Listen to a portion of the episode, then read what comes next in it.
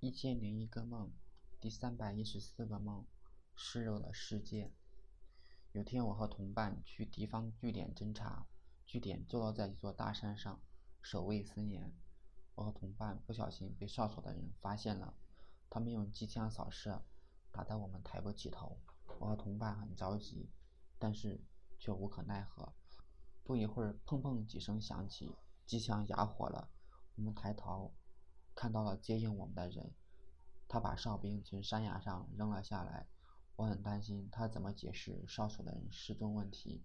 这时，他又从上面撒下了黄色的粉末。我们以为这是掩护我俩撤退，但是回去以后发现皮肤开始溃烂。我感觉内应可能叛变了，他故意要害我们。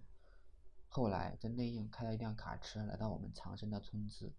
同伴按捺不住要去找内应了解情况，我把他按住了。我说：“这样容易暴露，万一有人监视他怎么办？”同伴答应暗中观察。这内应把一个人丢进河里，就开车走了。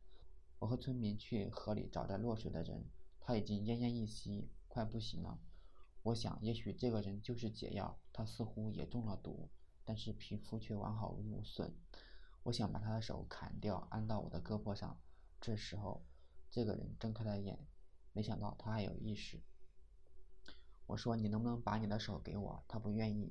有村民，大概是他的亲人，说：“反正你都快死了，临死前做点好事也好。”这男人答应了，我们就用刀把他手砍掉了。我和同伴继续在村里边休养。换了那个人的手以后，我们两个人的病都好了。后来有一天，村里边很吵闹，我觉得很怪异，通知同伴警惕。自己悄悄地观察院子里的情况，这一看不打紧，四周都是持枪的士兵。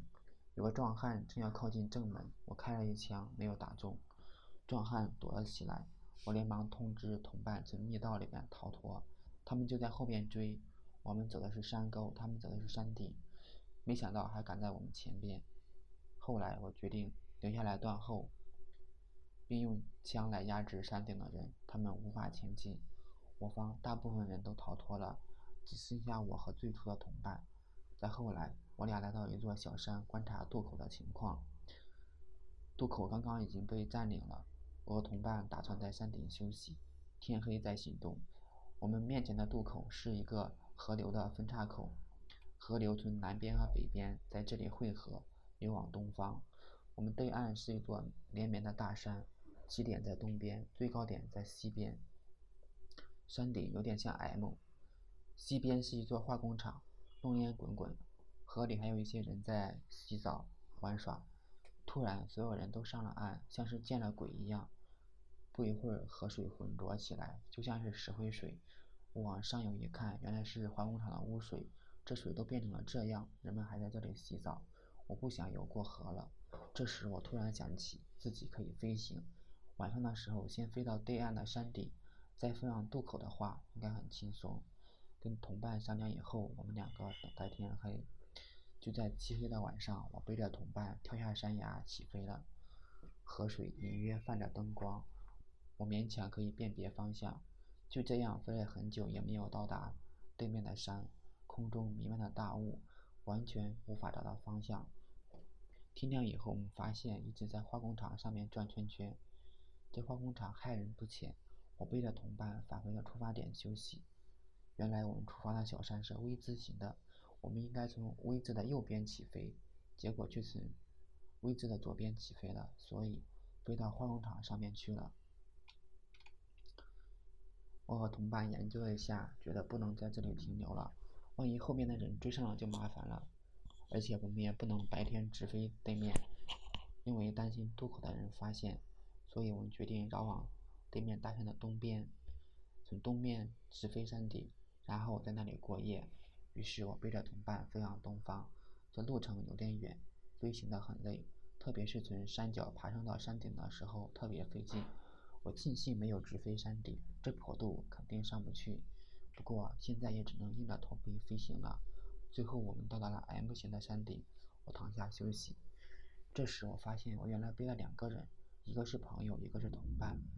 同伴是来给我带路的，我没有力气带他下山了。